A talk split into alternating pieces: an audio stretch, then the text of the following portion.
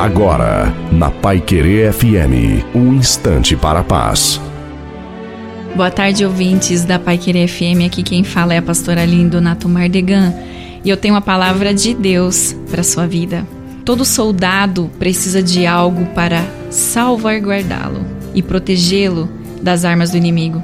Na época dos romanos, os soldados às vezes atiravam flechas e dardos inflamados sobre os muros de proteção para atear fogo nas pessoas e em suas moradias. Do modo semelhante, o inimigo atira flechas e dardos espirituais com o objetivo de perfurar o nosso coração, atingir-nos com desânimo, ansiedade, medo, insegurança, incapacidade. Nosso escudo contra as flechas do inimigo é a fé, uma proteção poderosa contra todos esses ataques.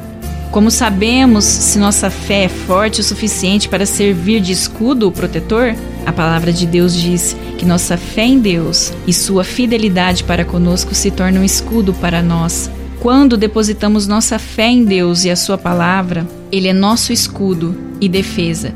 E sim, isso sim, é algo que podemos ter fé. A fé nos abre possibilidades ilimitadas. Nas palavras de Jesus, tudo é possível para aquele que crê. Nossa fé deve se tornar suficiente para crermos no impossível, pois cremos no Deus do impossível e com Ele todas as coisas são possíveis. Clamamos ao Senhor porque Ele é bom. Tenham todos um dia abençoado.